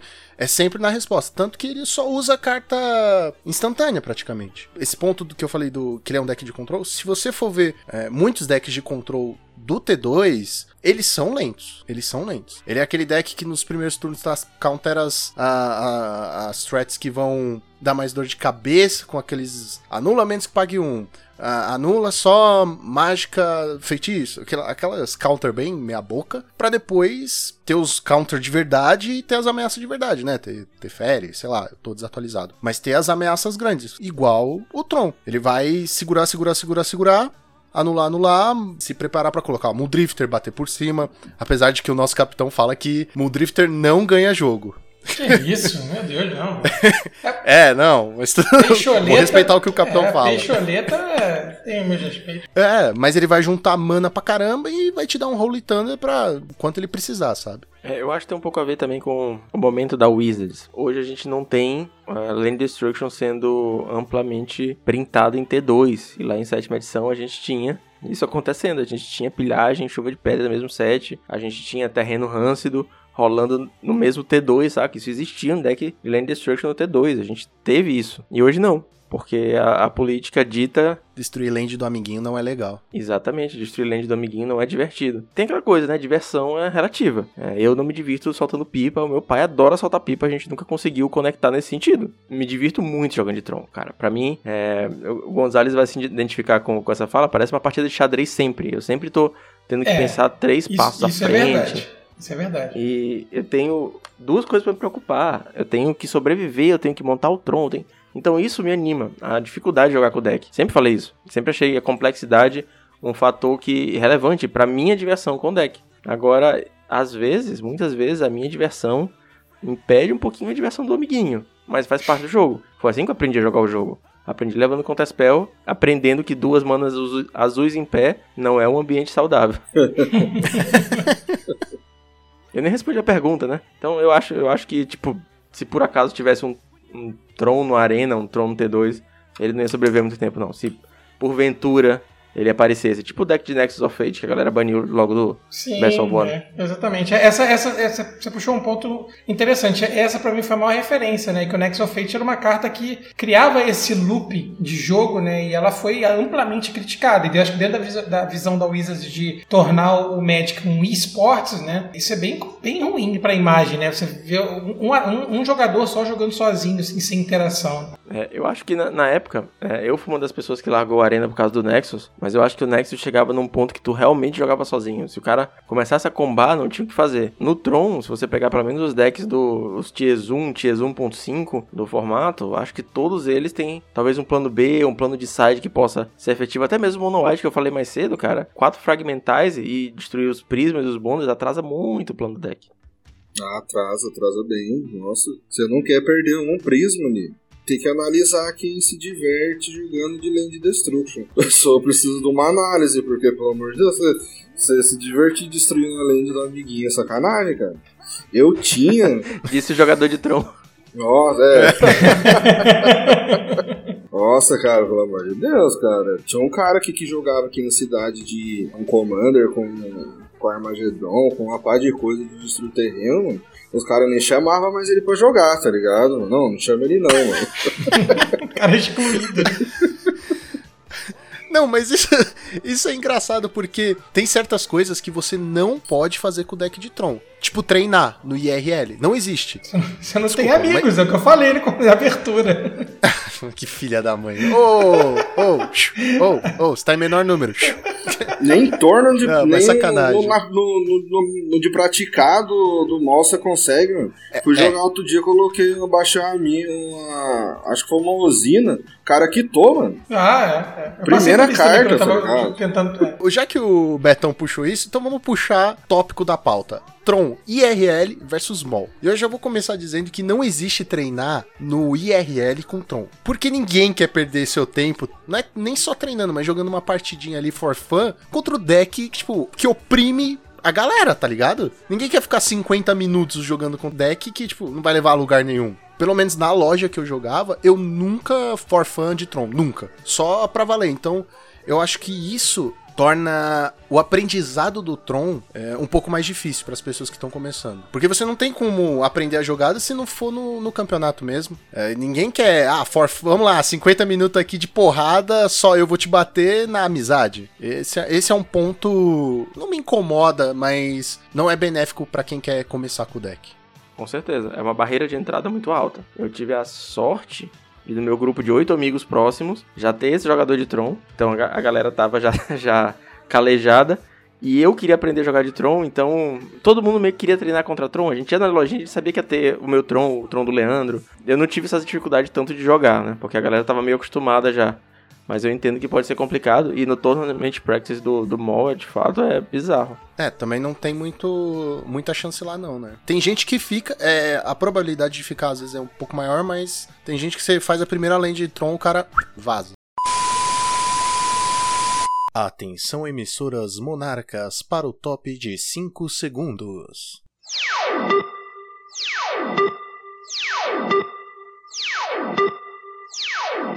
Este programa está sendo gravado em parceria com a Vipers Playmats. Procurando qualidade e preço justo, só na Vipers Playmats. Não esqueça de usar o seu cupom de desconto MONARCHS10. Então, nós estamos falando sobre a questão de ser IRL ou, ou do MOL. Assim, eu acho que são dois estilos de jogo de Tron completamente diferentes, né? Porque você jogar IRL, você tem uma questão de tempo, mas existe a possibilidade do empate, por exemplo. No MOL, isso pra mim parece um pouco mais complicado, né? Porque você tem que lidar com o tempo, com a questão do mouse, né? Da, da parte da informática em si. Vocês acham que isso, assim, não faz muita diferença, não? Entre o estilo de jogo do jogador de Tron? Quer dizer, dá pra jogar- treinar IRL pra jogar no MOL e vice-versa? Faz pra caralho. Obrigado. Beleza, próxima pauta então, né? Já Não, eu só vou dizer que, mano, não existe empatar no mall, tá ligado? Não existe. Não, então, é. Mas dá pra treinar? Cara, dá, dá para treinar, mesmo se você não tiver time no Tournament Practice, dá pra treinar, é difícil. Isso dificulta as pessoas também não saberem jogar contra Tron, porque eles não querem jogar essa partida que é, que é entre aspas, chata. E agora os torneios freelas são sensacionais pra treinar de Tron. Se você tiver amiguinhos, estejam interessados em melhorar a match deles, também é legal. E o que você tava falando de- do IRL, do, do, do MOL, várias, várias, várias, assim, nas minhas primeiras 100 partidas no MOL, eu perdi, assim, muitas e ficava assim, tipo, se fosse IRL eu tinha ganho. No IRL, o Tron parece que faz mais. Vamos supor que você tá todo tapado e no final do turno eu consigo dar 6 flickers, chutando um número aleatório aqui. Eu vou dar 6 flickers, eu vou virar e falar assim, cara, eu vou fazer flicker, você tem resposta? Não, beleza, vou fazer 6 vezes, tranquilo? Tranquilo, flicker na barreira, não sei o que, barreira, não sei o que. No mall, eu tenho que, pô, eu vou fazer flicker 6 vezes e eu vou perder 3 minutos fazendo isso. Eu vou fazer um flicker aqui, dois e vou tocar o barco, cara. Isso é uma maravilha no IRL. Cara, vou fazer isso tantas vezes. Você tem como responder? Não. Economizei meu tempo de vida, tá ligado? Eu economizei meu tempo, eu posso fazer outras coisas e vou ganhar mais rápido. No mal, não. No mal, o tempo literalmente é usado contra o Tron, cara. Sim. Entendeu? O marcador de vida extra do Tron, né? É, não. Eu, eu não vejo. Primeiro que eu não tenho saco pro mall. Segundo que eu não tenho saco pro Tron do mall, que me consome um tempo desgraçado. Coisas que eu poderia falar em 5 segundos ali e talvez até ganhar o jogo e, e tudo mais. Não, o cara fica lá me observando. Me observando é muito bom. É, me observando pela tela e provavelmente pensando assim, mano, ou esse cara vai perder por tempo ou ele vai cometer uma misplay grave, porque bate o nervosismo. Claro que vai bater o nervosismo de você, caraca, tem que fazer aqui rapidão, o tempo tá acabando. É tipo fazer uma prova no Enem. Meu Deus, você dormiu. Quanto que tempo é um Enem? Duas horas? Não, mais. Ah, cara, Três horas? acho que é mais mesmo. Tá, quatro horas. Você dormiu três horas e, e meia e aí tem que fazer a prova em 30 minutos. É a mesma coisa. É, IRL tem aquela máxima que um turno que não acontece nada é um turno bom pro Tron. E online é aquela coisa, um turno que você tá jogando de Tron, nada aconteceu, ainda é um turno bom, mas tem que matar de alguma forma. É, isso que é, isso que é o problema, entendeu? Porque o cara vai te matar no tempo. Sim. Ou no Total. tédio, né, gente? Também, né? É, ok, ninguém riu porque vocês são jogadores de Tron, beleza. Mas ó, alguém que tá ouvindo esse podcast vai rir comigo, tá bom? Tamo junto, pessoal. Provavelmente toda a nossa audiência. Talvez uma ou duas pessoas não vão ficar tipo, nossa, o Gonzalez é muito sem graça. Mas eu acho que realmente o, O Tron, pra mim, ele foi feito pro IRL, cara. Não tem como eu negar isso. Can you feel the hands of fate reaching out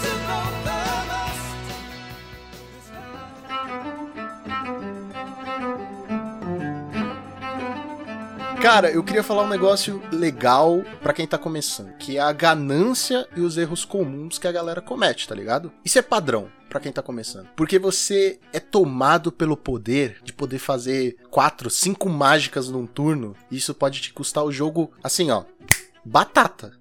Batata pra, pra você perder. Que é o cara que se tapa todo pra. Mano, fazer aqui quatro Muldrifter, Prisma, não sei o que, tô full tap, e o cara vai lá, tá bom. É, Bolt. É, a ganância é provavelmente o erro mais comum de todo mundo que tá começando a jogar com deck. É, como você falou, você tem que calcular, você tem que entender bem o meta, você tem que entender seu deck, entender sua lista, entender o que, é que você tá precisando, é, entender as linhas de jogada. Então, pô, o cara jogou isso aqui, as minhas linhas com o que eu tenho na mão é: eu posso fazer o impulso, eu posso fazer um teachings, e com esse teachings eu posso pegar o quê? Eu posso só fazer nada e jogar um bonders aqui, dar um, dar um draw. Então, você tem que entender tudo isso ao mesmo tempo, tentar sempre pensar no, no, no extra, né? Tipo, cara, eu tenho um flicker na mão e ele pode ter uma braid, então é melhor proteger esse prisma porque não tem tanta mana colorida. Se eu fizer o teachings agora e o impulso no final do turno, eu não consigo dar o flicker pra proteger o, o, prisma. Então, cara, tudo isso sem contar, que nem eu falei mais cedo, né? Às vezes é melhor você fazer pouca coisa e fazer coisas realmente pungentes do que você tentar fazer tudo ao mesmo tempo e acabar sendo pego em um deslize. É, aquele negócio, né? O Tron é reativo. Tipo, é mais fácil você segurar as coisas, como ele é muito instantânea, fazer no final do turno do seu oponente se você precisar. Senão, meu, tá de boa. Não me machucou aqui, então eu vou continuar com as cartas na mão, porque você não É. precisa gastar. Não é porque você tem o poder que você precisa usar. E, assim, é aquela coisa, né? Que com as derrotas vem as lições mais valiosas. Já teve partida que eu perdi em campeonato IRL, porque jogando contra Mono White, tudo certinho, contadinho. Ok, tô dando fog aqui, um Teachings na mão. Porra, então, final do turno eu vou dar o Teachings com essas quatro manas que sobraram. Aí eu vou pegar mais um fog, aí eu tô dois turnos vivo. E aí eu levei Mana Tide, um Acúlio, né? Levei um Force Spike do branco e perdi o jogo bem. Se eu tivesse feito no meu turno, eu teria mana suficiente pra fazer isso, pra pagar o 1, pra dar o fog, ia tá vivão, saca? Mas é a ânsia de, ok, vou otimizar essas manas ao máximo. Cara, Mana Tide, Force Spike no Tron, quem toma é uma lição pra vida. É pra vida, É velho. assim, traumatizante. O cara nunca mais fica full tap, tá ligado? Sim, sim. Nunca, nunca mais. Ele vai deixar a torre de pé. Mano, eu preciso usar a torre. Não. Vou manter de pé porque eu não vou tomar Mana Tide de, de graça aqui, cara. E eu acho que tem, tem muito também confundir ganância com jogar é, all-in, né? Tipo, às vezes, muitas vezes, na verdade, você não, você que tá do outro lado da mesa não sabe, mas o Tron tá muito longe, tá muito longe de locar, tá muito perto de morrer. Então, tipo, Portelada. Hã? Que isso? Oi? Que isso? Você vai ficar contando o segredo do Tron? que, que, que é isso? tem que dar um Oh, motivo oh. pra galera que não joga de Tron ouvir também, pô. Ah, tá bom. Mas tá só, bom. só um pouquinho, só um pouquinho. Tá, pouquinho, pouquinho. Tá. Muitas vezes o cara.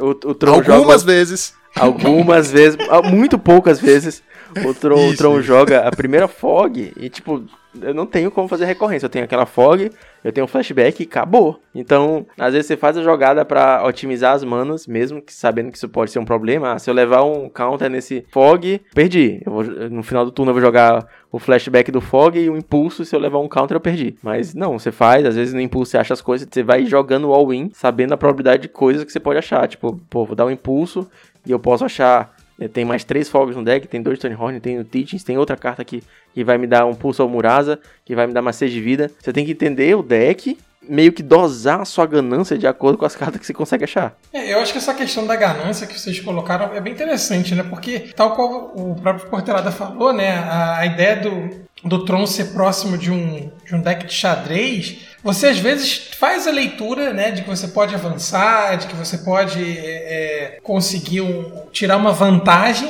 e que é uma leitura errada, né? E assim, uma coisa que eu senti enquanto eu joguei, né? De Tron é que ele é um deck que pune muito os erros, sabe? Assim, qualquer erro que você demais. comete jogando de Tron, a punição é extremamente severa. O que eu não sinto, por exemplo, quando eu jogo de UB, que é o meu pet deck, vocês sabem muito bem disso, né? Assim, é, é- eu, eu acho que eu tenho uma massa de possibilidades com B de corrigir erros que eu. Às vezes é nem erro em si, né? Mas assim, uma falta de mana, coisas da, da aleatoriedade do Magic. Agora, o Tron não, cara. O Tron é muito cruel, cara. Ele cobra e cobra com juros e correção. Eu acho que tem um lance no B, não é querendo desmerecer o deck, mas ele tem um, um programa de jogo meio igual, sabe? Mana Delver, ou Mana Preordem, ou Ponder, aí cava, aí Mana Counterspell. Ele tá sempre jogando atrás, atrás, atrás. A- a- as mágicas são com custo menor, sabe? E raramente você faz mais de uma mágica. É, se vê fazendo mais uma mágica. E tem um lance de ter a remoção. Eu acho que isso é uma parada que ajuda muito o deck. Pelo menos é assim, eu, eu jogo, joguei um pouco de UB. Eu vejo assim, tipo, ah, esse bicho vai entrar? Tá bom, cara, eu não preciso counterar esse bicho. Eu não preciso me preocupar com ele, posso só matar, entendeu? No próximo turno, duas mana aqui e qualquer removal. E o Tron não tem isso, tipo, não tem, ah, o bicho entrou, caraca, agora eu tenho que caçar a Fog porque esse bicho em quatro turnos me mata. Sim. Entendeu? Porque você não tem aquela removal poderosa. Ah, tá. Tá bom, gente. Tem demover, mas ela joga no side, mesmo que jogue no main, você vai ter que caçar, fazer mana preta e mesmo, sabe, não é como se o deck girasse em torno da removal. Então eu acho que isso é um, um diferencial, sabe? Não sei se eu me fiz claro. Não, fez, fez sim. Agora, agora, meus queridos amigos tronzeiros, eu, eu queria fazer uma pergunta para vocês aqui, né? já que estou aqui me colocando como é, entrevistador, roubando momentaneamente. Brincadeira, tá, Lucas? Mas eu queria ouvir de vocês, assim, qual deck que faz vocês tremerem jogando de Tron? Ou seja, que deck que bate de frente com o Tron? Acho que o Portalado já deu né, algumas dicas, o Lucas também falou, mas o que vocês acham que é o deck que ameaça a soberania desse deck tão legal que é o Tron? Eu senti sarcasmo na voz dele, né, Portelado? É um pouquinho, Quando ele falou né? legal. Não, mas- É, é, eu acho que alguém tá querendo passar no RH, mas depois eu falo com você em particular em off. Entendi.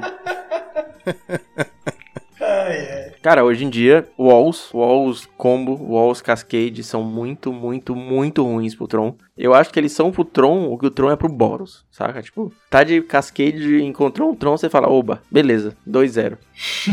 RG Land Destruction, ele é um, posso falar aberração, porque é um deck que eu não sei se ele é bom contra o resto do meta, ele é muito frágil contra muita coisa, mas um deck que não vai remover sua criatura do primeiro turno, não vai conseguir te dar um counter assim com frequência, né? Porque beleza, o Tron tem três counters, mas ele não vai conseguir te dar um counter no primeiro LD, então o RG Land Destruction também é muito forte contra o Tron. E dos decks mais consagrados, eu detesto jogar contra RDW, cara, porque contra Burn, eu sempre falo isso, o side é muito direto. Você tira as Fog e bota Hydro. Acabou. Contra a RDW, você tem que deixar Fog, e aí você tem que achar um espaço pra Hydro também. E aí fica naquela coisa assim, não- parece que não fica direito, sabe? Fica meio torto. Tem algo errado com esse deck. Isso. Eu vou falar pessoalmente, assim, porque a gente já falou, e eu concordo muito com o Portelado, mas pessoalmente eu acho que eu tenho uma dificuldade contra a Burn. Na, no G2 e 3 é, é um pouco mais fácil, porque você entra com o Era the Storm e, a- e as counter, fica um pouco mais tranquilo. Mas mesmo assim, até vir essas coisas na moto, é você ter o, o número suficiente, você. Pelo menos eu já. Já era. Qualquer Red Deck Wins, Stomp, qualquer deck muito rápido quebra um pouquinho as pernas do, do Tron. E talvez decks que gerem muito mais mana que, que o Tron. Tipo, Walls. que Gera uma quantidade absurda logo no começo de mana que o Tron não, não faz isso. Ele precisa, vai, no, no mundo perfeito, chegar no turno 3 e ter 7 manas ali. O acho Burn, eu penso, cara, que ele é uma match muito difícil, mas ele se resolve em você ter um Ed Storm. Se tem, você tá vivo. Se não tem, você perdeu. São essas duas condicionais, né? É engraçado no- nos campeonatos independentes, já ganhei de uma pessoa 2-0 de Tron contra Burn. Na semana seguinte eu perdi pra ela de 0-2 Tron contra Burn. Porque não tinha. E aí, não tem o que fazer. 50-50, né? É. O famoso 50-50.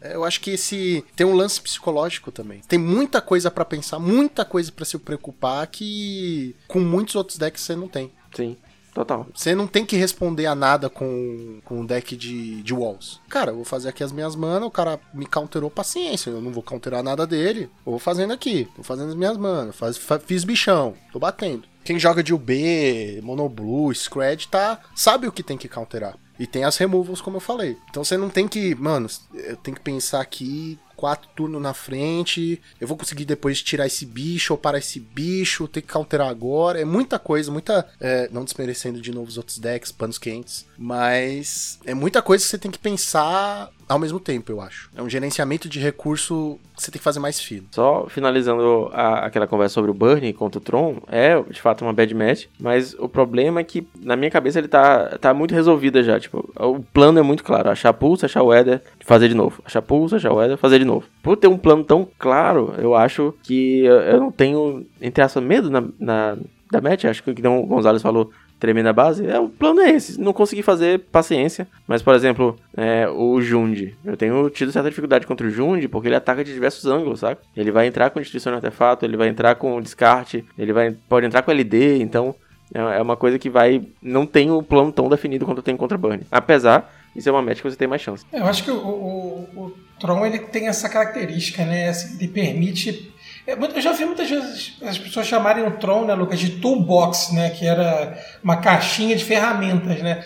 E, e vocês falando, parece que isso dá um certo conforto, né? Que vocês têm muitas ferramentas, justamente por abusar de mana, abusar de, né, de possibilidades de cor, para ter, ter rate pra tudo, né? Se você for olhar muitas listas, muitas que eu vejo por aí, cara, tem uma cópia de cada carta, assim, que o Tron precisa. Um bagulho pra ganhar vida, um negócio pra voltar as coisas do cemitério, counter pra vermelho, um counter pra isso, pra bicho, mata bicho, remoção global. Claro que o impulso e as fog vai de gosto e geralmente tem mais. É muito toolbox. Muito, muito, muito. Acho que é uma das coisas mais legais dele, que você ah, o cara fez isso aqui, beleza. Eu vou buscar com o Teachings. Né? O Teachings eu acho que é uma carta central também do deck que é ela que te permite mexer na sua caixa de ferramenta.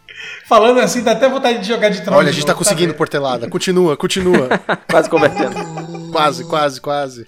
Eu sou o ex-conversa, é mais fácil né, de É. trazer. Mandar aquele ololô né, do É Age of Empires, o- né? É fácil. O recuperado em drogas. Você não pode. A gente te dá umas lentes com arte alterada. O que, que você acha? O que, que você acha, hein? Vem pro nosso lado, vem. Nossa, aí eu vou, hein? Portelada, bora fazer uma vaquinha? Galera, Bora. bora fazer uma vaquinha? Vamos fazer uma vaquinha Cadê aí. o capitão com aquelas lentes foil aí pra botar pra jogo? Oh, meu Deus, nosso capitão, o Brendo, tem umas lentes foil, gente. É, pois é, né? pois é. Ele, ele tá decidido em fazer o Tron foil, cara. Não basta jogar de Tron, tem que cegar os amiguinhos.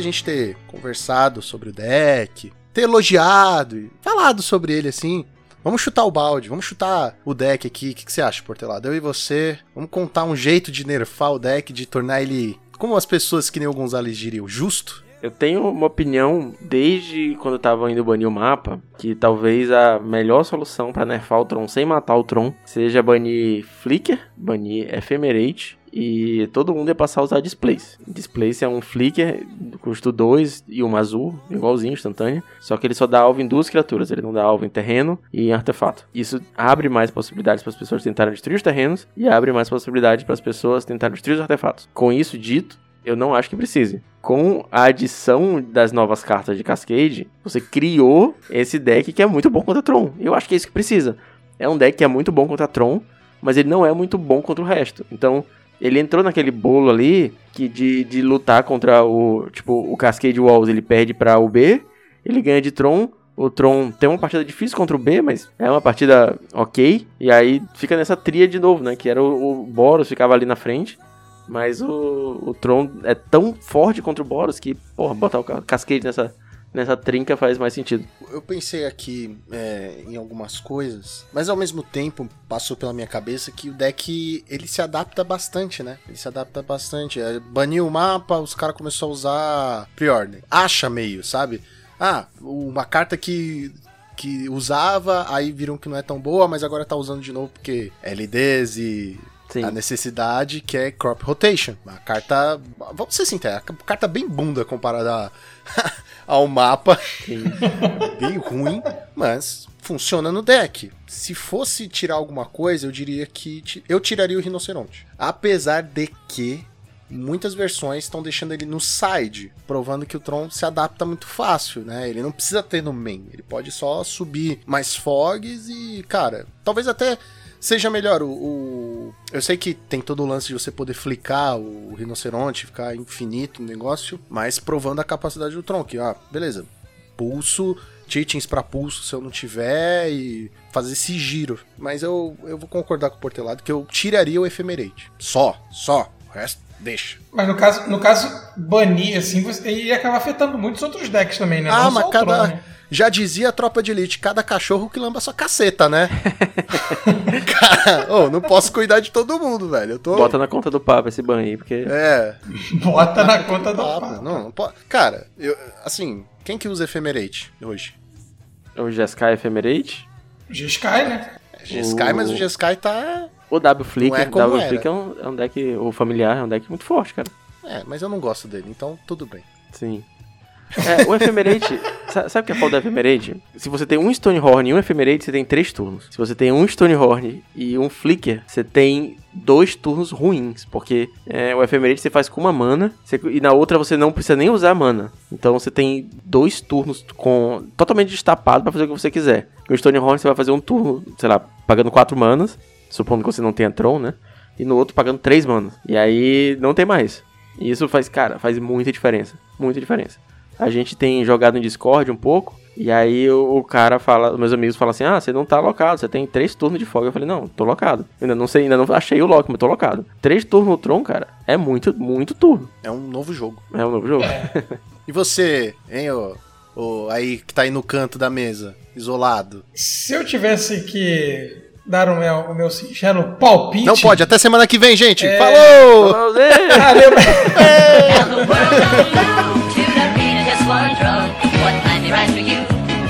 Olha só que absurdo aí, ó. Hashtag salve o Gonzalez. Mas então, na verdade, assim, é, eu acho que não deveria ter nenhum tipo de carta para corrigir o Tron. Eu acho que eu manteria o meu discurso de que se o Tron tá causando problema, criemos coisas para corrigir esses problemas, sabe? Eu acho que eu, eu sempre vou defender e acredito que isso tornaria o formato bem mais legal se a gente tivesse cartas sendo lançadas que pudessem, entendeu? Ser um hate contra um deck muito opressor.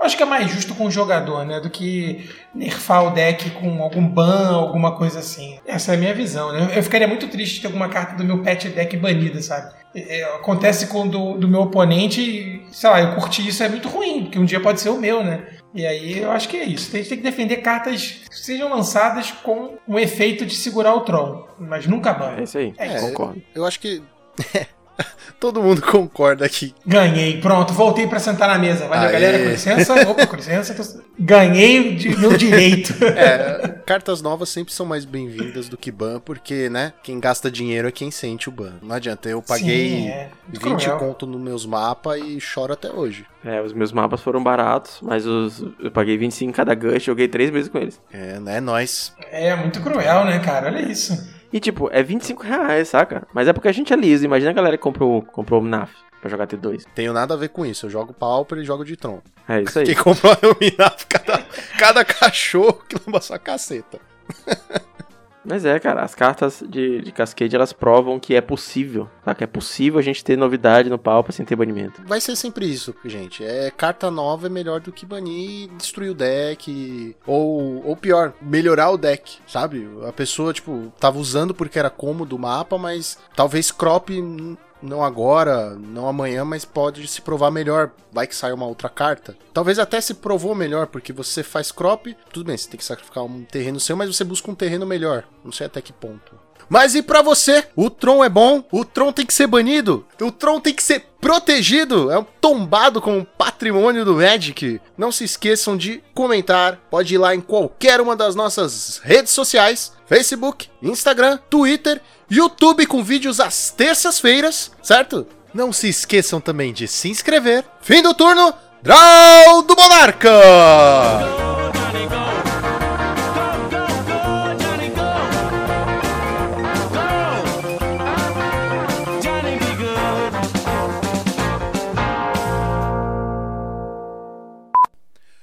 Quatro manas monarcas! Muito prazer, eu sou Lucas Russo e. Nossa, já errei tudo, velho. Pera aí. Tô nervoso. Cara, se não tivesse. Pode, Então, Não, pode falar. Fernando. Opa, foi mal, foi mal, foi mal. Não, foi mal. gente, é porque eu, eu vejo o silêncio, me Fala, dá aquela agonia de host, o caralho. Preciso cobrir. Mas pô, vai lá, Betão, depois eu complemento. Deixa eu ver aqui o que a gente não falou, que a gente já dançou tanto nessa pauta. Clica Ah, na pergunta e na barreira. Aí faz a pergunta de novo. Tá bom? Não sei? É isso. Foi mal, foi mal. O Ai. que foi isso? Não sei, não sei. Vai de novo, vai de novo. Vai, bora, bora. No ta... Peraí. Hoje tá difícil. Ah, é Tá bom dar risada. Aí reportes, né? Aquela, Aquela filurinha, não sei o quê. Beleza.